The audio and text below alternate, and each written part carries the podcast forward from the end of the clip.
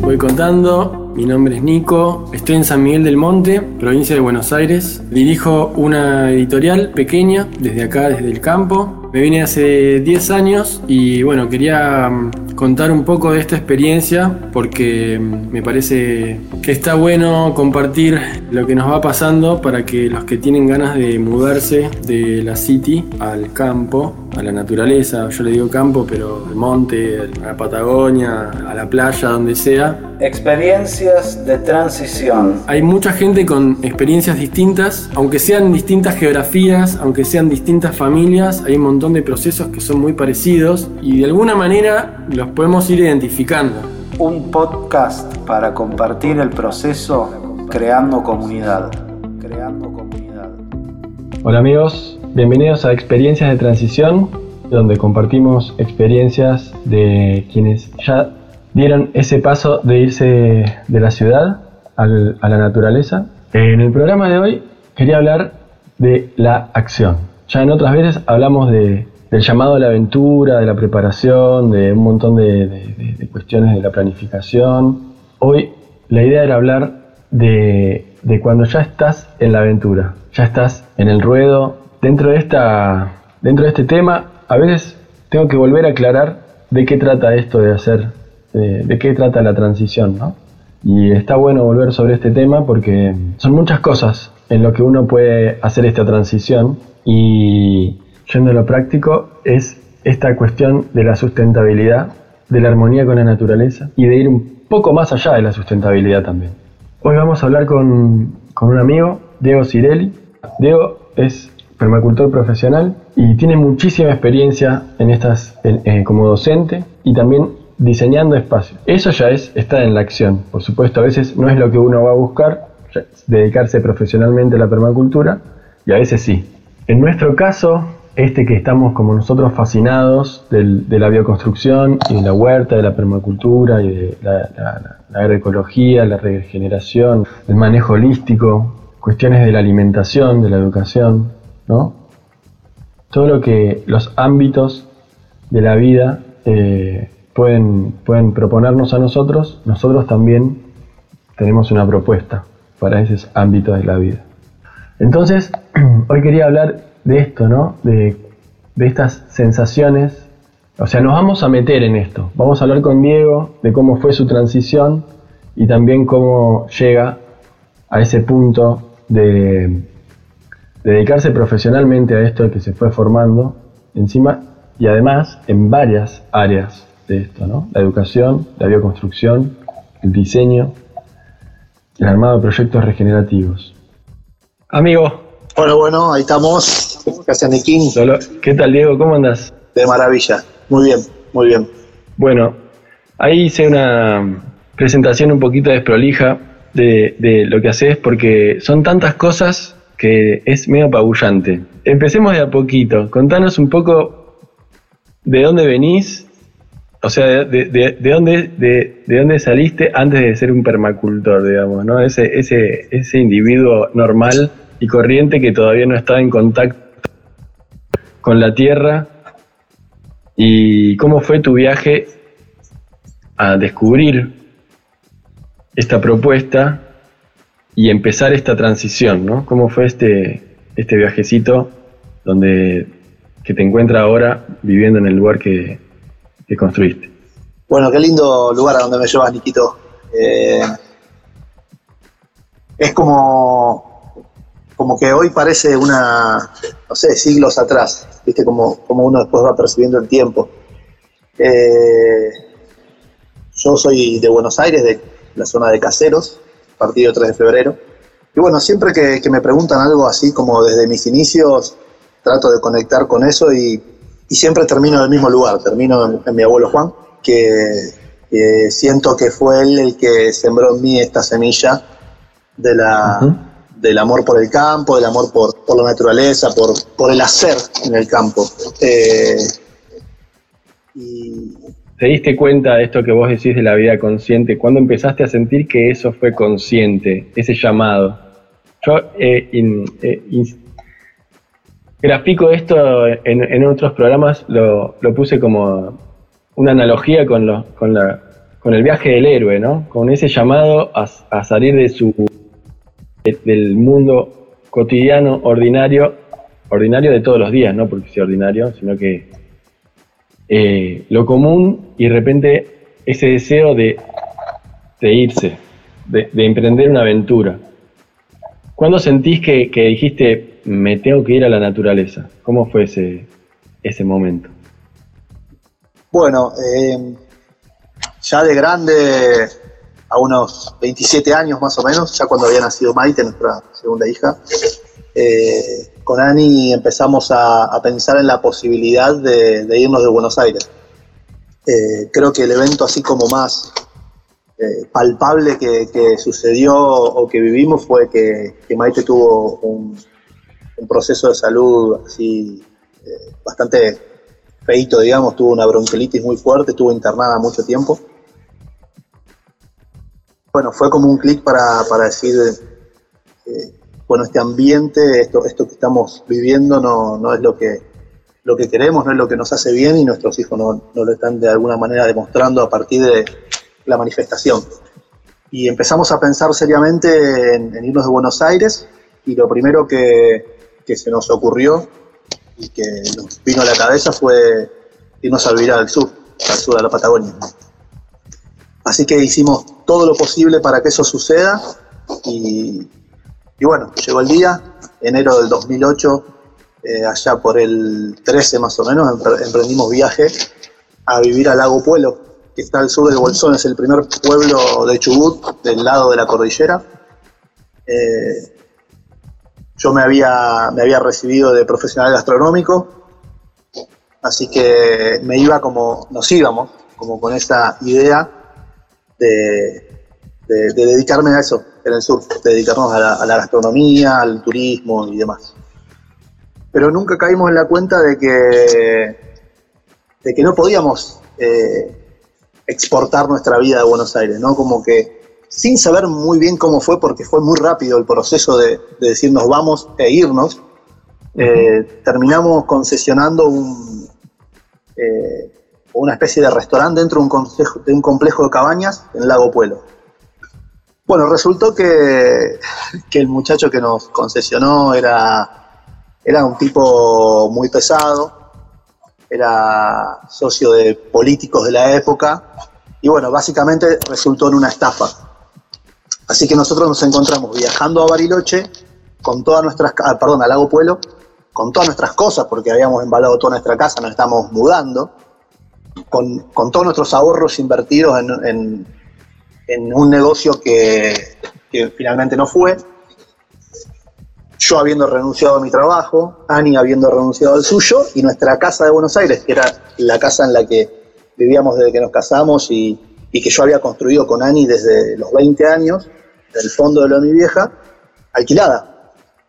Así que era como, bueno, nos encontramos en una disyuntiva verdaderamente tremenda.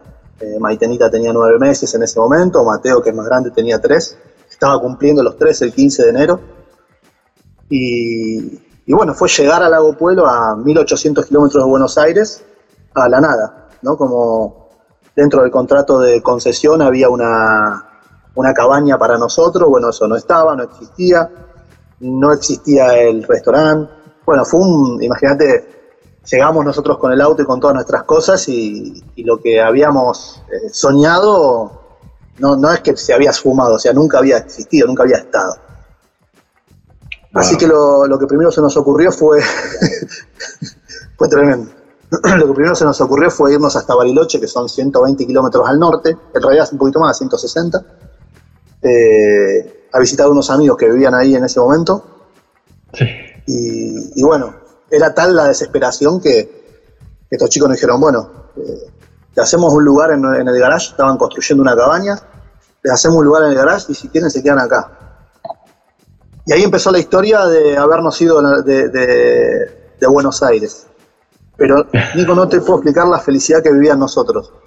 Porque más allá de que verdaderamente el panorama era tristísimo, aparte era pleno, pleno enero, era eh, un momento donde todo lo que uno puede pensar para la temporada ya estaba arrancado. Y, la verdad es que no había mucho panorama eh, positivo, pero bueno, contábamos con nosotros y, decidimos quedarnos en Bariloche, acondicionamos el garage de estos chicos y nos pusimos a vivir ahí en un 3x6, los, los cuatro. Eh, y bueno, empezamos a ver qué hacíamos y ahí brotó la segunda semillita que sembró mi abuelo en mí, que fue haberme transmitido su oficio de albañil. Desde los 20 años, como, como les decía antes, yo empecé a construir mi casa y el nono venía con su banquito y se sentaba y me decía lo que tenía que hacer para pegar un ladrillo, para tirar un nivel, para plomar una escuadra. Eh, y, bueno, en esos días de haber vivido en Buenos Aires me pasó ese oficio que volvió a despertar ante la necesidad en Bariloche y empecé a, dedicarme a la construcción. Empecé a buscar laburo albañil y por suerte conseguí al toque. Eh, estos chicos que estaban haciendo esta cabaña necesitaban empezar una etapa nueva eh, de construcción y bueno, empecé a trabajar ahí. En ese momento por 75 pesos el día, año 2008. Eh, y con eso paramos la olla. Paramos la olla y, dijimos, bueno, pusimos nuestro primer pie eh, en la transición, pusimos nuestro primer pie en Patagonia y empezamos a, vivir y a soñar ese, ese lugar para nosotros y para nuestros hijos, que verdaderamente eran como, eran como el norte, ¿no? Eh, que, teníamos, era darle a ellos un, lugar mejor donde crecer, un lugar mejor donde vincularse, donde desarrollarse, un contacto, contacto directo con la naturaleza. Fuimos a vivir a Villa Los Coihues en, Bariloche, que está, teníamos la casita a cuatro cuadras del lago Gutiérrez, un lugar precioso, precioso. Y bueno, así fue, eh, digamos, puchereando, pero, pero llevando adelante la vida en la que creíamos y que, y que habíamos construido durante los últimos meses. Diego, y, y en esta altura vos ya, ya habías empezado a formarte eh, en, en, estas cuestiones de eh, el ejercicio de la sustentabilidad. No, un día viene Ani, mi compañera, me dice, che, mirá, vi un, vi un folleto de un curso, yo qué sé. Yo había visto en algún momento algo de construcción en barro y demás, pero sinceramente no, no, nada, no, muy, muy así por arriba y el nombre. Y, bueno, Entonces, la primera vez que vino Jorge Belanco. Te interrumpo un segundito. Tu llamado a la natura fue antes de enterarte de la permacultura y de enterarte de todas estas cuestiones. Fue como una. El, link es más directo de, de familia. Esto que decías del abuelo Juan. Sí.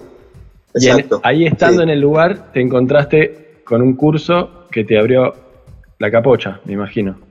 Claro, eh, era la primera vez que fue justo el año que se estrenó El barro, las manos, la casa de Jorge Belanco eh, y se estrenaba en Bariloche y con motivo del estreno que se hacía un viernes, el fin de semana había un curso. Eh, y bueno, yo fui al estreno del, del video, de la peli, del documental y, y al otro día empecé el curso. Y siempre lo recuerdo y lo cuento igual, ¿no? Eh, el día domingo a la tarde, cuando ya terminaba todo el curso, eh, sentado ahí frente a un pizarrón, estaba Jorge, había dos o tres más, gente de la FADU, de la Facultad de Arquitectura de Buenos Aires y demás. Éramos, no sé, como 50 participantes. Y en un momento, mirando lo que estaban diciendo, me empecé a llorar, ¿no? Como me empezó a brotar así, eh, con lágrimas en los ojos y, empecé a darme cuenta que, se podían hacer las cosas de una manera diferente y que, que no sé por qué había algo en eso que estaba viendo que tenía que ver conmigo, que, tenía como, no sé, se ve que hay una, una sinapsis se hizo en lo profundo de mí y, entendí que, eso era lo que quería hacer, que, que ese oficio de mi abuelo podía ser ahora como reconvertido a eso que estaba viendo que tenía que tenía un montón de cosas positivas. Eh, y a partir de ahí fue como, bueno, lo que te pasa cuando, te, cuando, cuando aparece ese clic que muchas veces mencionamos nosotros, ¿no? En la permacultura, en un curso, en una charla. Es eso que se abre como de repente, es como una especie de dique que se, que se rompe y, se empieza como a venir todo un mundo. Eh, y bueno, yo no sé, yo no me quiero adelantar demasiado, no sé si ahí está bien o, Sí, hermano, hermano. Dale, dale, habla tranquilo porque es lindo escucharte y además tenés. Abro la canilla. Abrí, abrí. Dale, abrí, abrí, abrí. Bien. bueno, y. Eh, y bueno, yo venía de una historia de estudio, ¿no? Había estudiado medicina durante cuatro años, había estudiado ingeniería mecánica en la UTN durante tres años y me había, me había recibido, como les dije antes, de profesional gastronómico. Entonces empecé a ver a partir de, la bioconstrucción y de ese pétalo de la bioconstrucción, empecé a divisar la flor de la permacultura, no empecé a ver que, que, no era solamente el ladrillo del barro, que sino que había un montón de oportunidades y un montón de, de cosas importantes a transformar en nuestras vidas. Eh, y a raíz de, esto que te comentaba de Maitena, que había estado internada, eh, conocimos a Sara Itkin, una, una médica naturista eh, de allá de, Patagonia, de Bariloche, que nos inició en el mundo de la, de la salud con plantas. Y ahí empecé como a linkear, o sea, todo lo que yo había estudiado de medicina lo podía aplicar en salud, lo podía aplicar en alimentación, todo lo que había estudiado de gastronomía también. Eh, y, ahí empecé a, darme cuenta que, la permacultura nos, ofrecía una nueva plataforma, ¿no? una, nueva plantilla desde, el cual, desde la cual empezar a transformar nuestras cosas, cosas en nuestras vidas. Eh, empezamos a, pensar en otro tipo de educación, en otro tipo de alimentación, otro tipo de... Bueno, todo esto que suele suceder cuando, cuando se, rompe el dique. Eh, y bueno, a partir de ahí fue como un camino de ida. Eh, creo que en ese momento empecé como Forrest Gump, así como a trotar despacito, empecé a tratar, a, correr y, que, sigo corriendo, o sea, hoy sigo corriendo. O sea, desde ahí hasta hoy sigo como en ese camino y, con hambre, todo el tiempo con hambre de, conocimiento, con hambre de experiencias. Eh, y bueno, con el tiempo fui descubriendo que me gustaba no solo experimentar y aprender, sino que me, encantaba poder transmitirlo. Me encantaba poder eh, contarle a otros mi, historia, pero también eh, lo, que había, lo que aprendía, lo que, lo que sucedía. Eh, ¿Y cómo, fue que empezaste a, cómo fue que empezaste a dar cursos también? Bueno, en el año 2009, o sea, a un año de haber estado en Bariloche, eh, se presenta la posibilidad de, dar un curso junto con, con Sara que te decía recién, con Sarita y con un doctor antroposófico, eh, Viana de apellido, y me convocan para hacer la parte de, alimentación. O sea, ellos daban la parte médica de la alimentación y yo hacía la parte de cocina. Y eso fue lo primero que hice así en público, digamos. Y, de repente eh, empecé a ver que me gustaba, que lo disfrutaba y que, que me, no sé, me salía, yo qué sé. Eh, sí, sí, sí, Y bueno, eh, después de esa charla, sí, sí, después de esa charla quedé, quedé en una reunión con la directora de, la escuela, porque esa charla se hizo en una escuela, la escuela 324 de los Coihues ahí en Bariloche, una escuelita rural al que iban nuestros hijos en ese momento y, Jorgelina, una amiga, me, convocó para, dar talleres de alimentación para niños. Así que ahí empecé a trabajar en talleres de alimentación con niños, año 2009. Eh, y armamos el primer taller de, alimentación saludable para niños de, primer grado a séptimo, porque era pues, escuela primaria, y teníamos los viernes a la tarde taller. Y ahí empecé a trabajar con, con alimentación y con los niños. Eh, y eso me llevó a, a, uno de, los hitos más, más lindos de mi vida, que fue hacer radio. Fundamos una radio en el mismo barrio, en Bariloche, FM Los Coihues, 105.5. Eh, y yo tuve el primer programa en vivo, que era un programa de cocina. Eh, y ahí empecé a darme cuenta que me gustaba, que me gustaba transmitir, que me gustaba buscar la forma didáctica de, de que los otros disfruten lo que se podía hacer. Eh, y bueno, y, como te decía Nico, eh, fue curso, voluntariado, taller, minga, lo que había, evento que había, yo estaba ahí, viste, era como Drupi. Eh, sí. Así que empecé a viajar, empecé a viajar mucho a Bolsón, que en ese momento en Bolsón, obviamente, como Jorge es de Bolsón, explotó la construcción natural y bueno, hice voluntariados con él, trabajé mucho con, con él y, bueno, empecé como a, a comer, ¿viste? Como a, manchar todo lo que, lo que aparecía.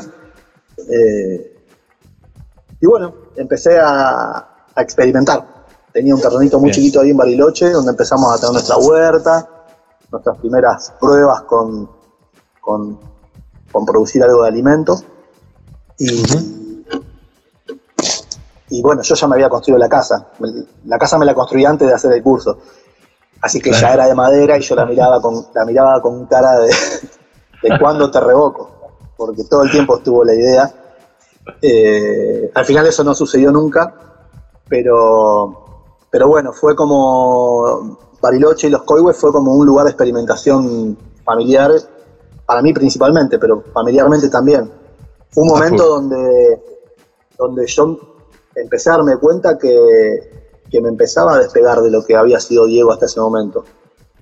Y ahí creo que también aparece un hito importante en mi vida porque está bueno también que la gente pueda, pueda, pueda entender que a veces cuando uno le pasan este tipo de cosas, donde no, lo, puede, no lo puede contener, o sea, lo, que le está, la transformación que le está sucediendo a uno en el interior es tan grande y es tan difícil de contener, que llega un punto donde en el, en el buen sentido no te importa nada.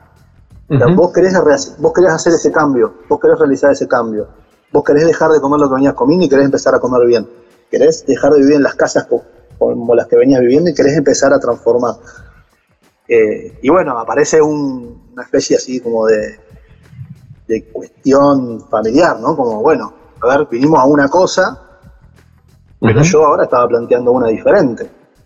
Ajá. ¿Entendés? O sea Veníamos a, a Bariloche a, tener nuestro jardincito, a tener nuestra casita, y, vos me estás diciendo que ahora hay que hacer una huerta en lugar de hacer un patio, un césped. Me está diciendo que la casa que, todavía no la terminamos la querés revocar con barro. Me está diciendo que la mayonesa, el azúcar y la lata de arveja que está ahí la vas a tirar y que vas a comprar verdura y que vas a comprar cereales y legumbres. Bueno, fue un tiempo eh, complicado. Fue complicado, pero fue a la vez, sí, sí, sí, muy intenso. Muy intenso desde lo que. Porque tampoco uno no, no solamente está como lidiando también con, lidiando en el buen sentido, ¿no? Como, con el otro, con, con eh, che, bueno, a ver, ¿te parece que vayamos por acá, que vayamos por acá? Sino que también está lidiando con toda su historia. ¿Entendés? Estás lidiando con toda tu historia, con todo lo que sos, con todo lo que fuiste, con todo, con todo lo que, lo que viviste. Y eso es re fuerte. Sí. Es fuerte. Y fueron años lindos, porque fueron cambios hermosos y fueron años muy lindos, pero bueno, esos momentos se vivían de una manera intensa, donde parecía que de un momento a otro todo se, todo, todo se perdía, ¿no? Todo se perdía, las cosas eran inconciliables, eh, las ideas, ¿no? Las ideas, las, personas. Eh, pero creo que es como ese, ese momento, ¿viste? Cuando pasa la ola y deja como todo ese tembladeral y, como, bueno, empezar a atajar las pelotas y, y que se acomode todo de nuevo. Eh, bueno, eso fue Bariloche y, el descubrimiento de todo este mundo por parte nuestra, porque de a poquito empecé como a avanzar en, lo familiar, como decían. Claro. Muchas veces insistente, yo soy muy pesado. Che, em, Diego, hay como. Se da como una. Bueno, como una integración, ¿no? Como una nueva integración cuando, cuando se rompen estos diques y empieza a haber toda esta. Este lidiar con uno mismo en el presente y con su, su yo del pasado y a la vez en la convivencia con, el presente de, tu, compa y su pasado. Así que es como, un momento muy intenso donde, donde muchas cosas se ponen a prueba. Em, ¿Cómo fue este, esta segunda transición donde levantan se van de Patagonia y se van para las sierras de Córdoba. Tenés otro, otro viajecito ahí donde empieza, eh, bueno, el viaje en, el que, bueno, me contame un poquito cómo fue esta parte. Bueno, ahí cae la, en ese momento cae la segunda bomba atómica. O sea, cuando Vos, quiero que, como que se, vea, la situación. pongámosle una analogía menos eh, menos apocalíptica. no bomba atómica, esto sería como el, segundo ecofertilizante. Bueno, eso es lo que, hubiera, lo que uno hubiese querido. Yo te digo lo que pasó, lo que, se, lo, que se sintió en ese momento. Bomba atómica. Porque, eh, como para, para poner en contexto la situación, o sea, Dale. vos me estás diciendo que después de que vinimos a Bariloche y que cambiamos un montón de cosas, eso todavía no basta. ¿No? Como, ahora hay- además hay que cambiar de paisaje. Pero bueno, antes de eso, antes de eso, eh, eh, nosotros llegamos a Bariloche en 2008, todo el 2009 fue la construcción de la casa y la mudanza, vivir en obra, todo lo que muchos de nosotros ya sabemos lo que implica. Eh, un lugar donde no teníamos gas, o sea, toda leña, era cambiar totalmente, radicalmente nuestro estilo de vida. Y en el 2010 a Dieguito se le ocurre, y lo digo así porque verdaderamente fue así, y, y después voy a hablar de Ani también, que es como... No es mi mano derecha, son mis dos manos, mis dos piernas y mi corazón, o sea, eh, es, es todo en esto, y, y después uno entiende cómo y por qué y de qué manera. Pero eh, en el 2010 eh, empezamos a, barajar la posibilidad de hacer un viaje. Dijimos, bueno, alquilamos nuestra casa en Bariloche, eh, nos vamos a Buenos Aires, compramos una combi, la tuneamos toda y nos vamos a recorrer eh, Sudamérica. Y al proyecto le pusimos América Sustentable. Todavía hoy en día está el blog, anótenlo si quieren verlo, americasustentable.blogspot.com. América Sustentable era un proyecto de viaje familiar en el que íbamos a ir recorriendo diferentes ecualdeas, di- diferentes lugares donde se estaba ya practicando la permacultura, la vida en comunidad, eh, la educación alternativa, la salud, bla, bla, bla.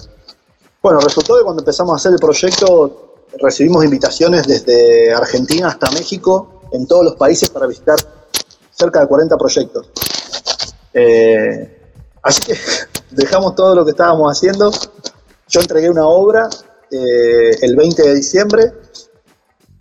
Viajó Ani con los chicos a Buenos Aires a pasar las fiestas.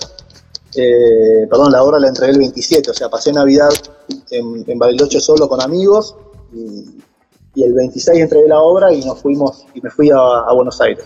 Pasamos Año Nuevo todos juntos y empezamos a buscar combi. Compramos la combi, a la que le pusimos la Hopi, nuestra camioneta Volkswagen eh, del 85, y estuvimos como dos meses eh, preparándola. Salíamos con destino a, Chile, que eran los primeros lugares donde nos habían invitado, y a mí se me, se me retrasa la renovación del carnet para conducir, y bueno, empiezo a hacer trámites, yo qué sé, y viene el tema, ¿te acordás del, terremoto? Del terremoto grande del 2011 en Chile, del 2010, perdón, eh, febrero del 2010. Eh, así que bueno, decidimos salir por Argentina. Y bueno, salimos de viaje y recorrimos Argentina, gran parte de Argentina, hasta, hasta el norte, entramos a Bolivia, hicimos Bolivia, hicimos parte de Perú y, bueno, eso, es- ese viaje fue como lo que terminó como de, o sea, el, el otro hemisferio que me quedaba en el cerebro más o menos sano, eh, terminó como de estallar. Porque sinceramente, eh, hasta esa edad, 30 años míos, no había ido más que a Mar del Plata de vacaciones. No, no conocía del mundo, no conocía de otras culturas, no conocía de otras personas, no conocía de estar en la ruta. Y lo hicimos en familia, y la verdad que fue hermoso. Mateo hizo su primer grado con nosotros, aprendió a leer y a escribir en, en la combi con nosotros, empezó, empezó a contar, a sumar. Eh, lo vivenciamos en familia y, y fue muy lindo ver cómo eh, qué capacidad de adaptación tenemos cada uno de nosotros a los diferentes ambientes, a las diferentes personas, diferentes comidas, costumbres, bueno, todo lo que implica viajar. Bueno, y fue como un antes y un después en, en nuestra vida también. Volvimos a Bariloche después de un año de viajar y, y bueno, como ordenar las cosas, sabiendo que, que bueno, que, que había otro paso que teníamos ganas de dar. Dieguito, Sí, ahí escuché, ahí leí. A ver ahora, disculpen, Eso. discúlpenme. es la barba de permacultor. La barba reglamentaria toca el. sí. bueno, es invierno, Nico, viste que el invierno No, no, pero hay que. eh, dale. Bueno, entonces, ahí, ahí empieza esa segunda parte, después de esta bomba atómica del viaje. La verdad que te felicito, ya te felicito. Hacer, hacer un viaje en familia, en combi, creo que eh, es otro de los grandes sueños de, muchas personas que o es, o es irse al, campo o salir de viaje. ahora ya estás en mi top 10 de, capos. bueno, eh, yo creo que en definitiva es lo que te decía antes, ¿viste? Como haber tenido eh, la bendición de, tener una compañera como, Ani, que, siempre dijo ni y terminó diciendo sí, eh, y que me acompañó en todas, hasta ese momento. Después todavía siguen las aventuras y van a seguir seguramente, porque nunca paran los proyectos, pero eh, bueno, terminó, terminó ese viaje, volvimos a Bariloche y, y empezó como a picar otra vez el bichito en nosotros y bueno, todo eso que habíamos por ahí visitado en el viaje, que habíamos visto y que también veníamos trabajando y estudiando, empezó a tener ganas de, plasmarse en un espacio más grande. Mm. ¿Se escucha bien ahí? Sí, se escucha con algún ruidito del, pero, pero se te entiende todo perfecto. Bien. Eh, bueno, y, empezamos a pensar en dejar eh, Bariloche, todo esto veníamos también de una transformación grande porque esa escuelita a la que habían ido los chicos eh, decidimos dejarla, que fue toda una, cuestión, porque fue donde empezamos a ver que había otra forma de, educar. Era una escuela convencional, una, escuela provincial, estatal, eh, pero rural, con un, perfil muy lindo.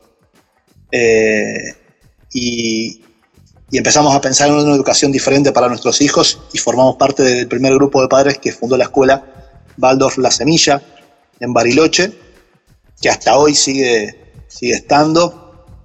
Es una escuela que hoy tiene primaria, secundaria y jardín. Empezamos unos seis papás, o sea, seis familias. Y, y bueno, tuvimos un año y medio de recorrido por la escuela Waldorf y, y todo lo que, lo que trae a los adultos la educación la pedagogía Waldorf, ¿no? Todo lo que vos me conocés y, creo que, sabes lo que estoy hablando, Nico, cómo el acompañar a tus hijos a una escuela con esa mirada eh, te lleva como adulto a, un campo diferente y empezás a ver las cosas de una manera distinta. Ani, que es maestra jardinera, en ese momento empezó a estudiar la pedagogía y, bueno, empezó a, pensar también en que, eh, de qué era la forma educar. Y ahí creo que empezó como a encaminarse el asunto con, con esto de lo diferente eh, en ella, ¿no? Y, bueno, estuvimos un año y medio así en Bariloche hasta que empezamos a mirar un poco más al norte, para el lado de Córdoba, que habíamos conocido de vuelta en el viaje, cuando hicimos el viaje de, combi, habíamos conocido tras la sierra y, y nos encantó. Y bueno, había quedado ahí como en el tintero. Y cuando empezamos a pensar en dejar Bariloche para buscar un lugar un poco más cálido donde podríamos, pudiésemos desplegar todo esto que veníamos aprendiendo eh, y, poder quizá acceder a, una porción de tierra un poco más grande, bueno, enseguida apareció tras la sierra, de nuevo ahí, ¿no? Como que en el random apareció de nuevo y, y bueno, y nos vinimos. Se metieron, construyeron y empezaron de vuelta se hicieron un montón de mingas, ¿no? O sea, tenés, tenés vos tenés como un... Eh, yo me gustó ponerle esto manos a la obra porque tenés como un... No sé, una... Para mí tenés una ranura más para una batería más. yo tengo dos pilas, me parece que vos tenés cuatro. Pero bueno, increíble todo lo que, lo que hiciste, además dando cursos y capacitaciones. Contanos de Finca Naturalia, cómo está ahora Finca Naturalia y qué, es todo lo que, eso que vos ibas a buscar, si ya lo tenés, si te falta, si sentís que, ya estás en el camino. Este eh, contanos de, este espacio que, en el que elegiste para, llevar a cabo tantas cosas. Bien. Bueno, Finca Naturalia eh, es más de lo, que, de, lo, de lo que pensé, más de lo que soñé, más de lo que pensé que podía suceder.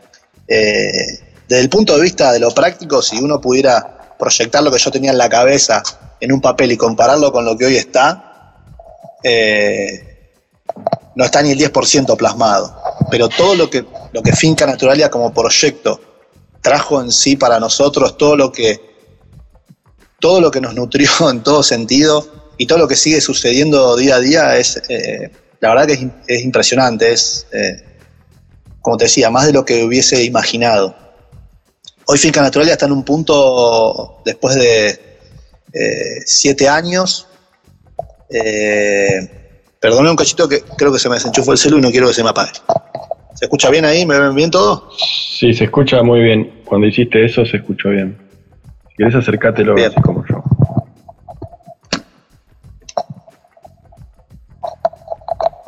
Ahí estamos. Sí, señor.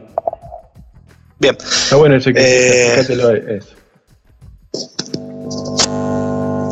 Bien, estábamos entonces en, en Finca Naturalia. Eh, fue, eh, fue como el campo de experimentación, fue como decir, bueno, listo, queríamos llegar hasta acá y ahora remangate.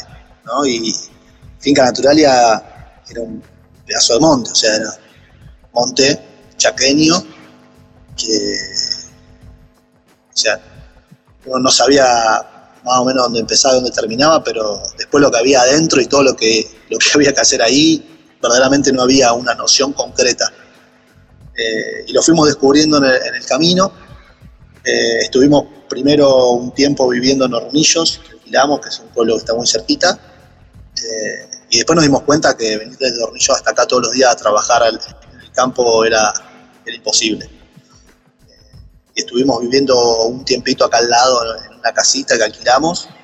Se nos terminó la nafta y nos tuvimos que. eh, nos metimos a- al- acá a la finca a, a acampar. Así que estuvimos cuatro meses acampando en la finca mientras construíamos. Eh, bueno, arrancamos por la casa, chiquitita, tranquila, así como eh, humilde, y empezamos a vivir qué era vivir en el monte, qué era vivir en el campo, qué era tener el agua un poquito más lejos, qué era no tener sombra, qué era que la tierra esté seca y compactada, y empezamos a, a encontrarnos con la práctica, digamos, ¿no? O sea, todo lo que decían los libros, todo lo que uno había experimentado, ahora se encontraba con una realidad en cero, o sea, era una hoja en cero que había que empezar a trabajar. Eh, y bueno, con paciencia eh, logramos construir nuestra casa, eh, logramos que los, que los chicos se adapten al nuevo lugar, que vayan a, a la escuela, que tengan sus amistades, que como insertarse nuevamente en una sociedad totalmente diferente a la de Bariloche y obviamente a la de Buenos Aires. Eh, y estuvimos un año y medio más o menos, porque llegamos en 2012 Ujú. y, y acá se viene otro cambio. No sé si, si quieres que lo cuente, lo cuento. Sí, sí, sí. Hubo, Estamos, hubo un nuevo cambio que está bueno, creo, porque tiene que ver con, con la búsqueda, ¿viste? Tiene que ver con que uno a veces piensa que cuando, que cuando ya está instalado, cuando ya compró el lugar, ya está todo instalado, por añadidura viene, viene eh, como la frutilla del postre, ¿viste? Como que ya está todo cerrado. Pero somos seres humanos y estamos vivos y hay un montón de cosas que van quedando en nosotros como rezago de, de otras vidas y, y de otros procesos y empezamos a sentir que nos habíamos ido de Bariloche sin haber cerrado determinadas cosas allá.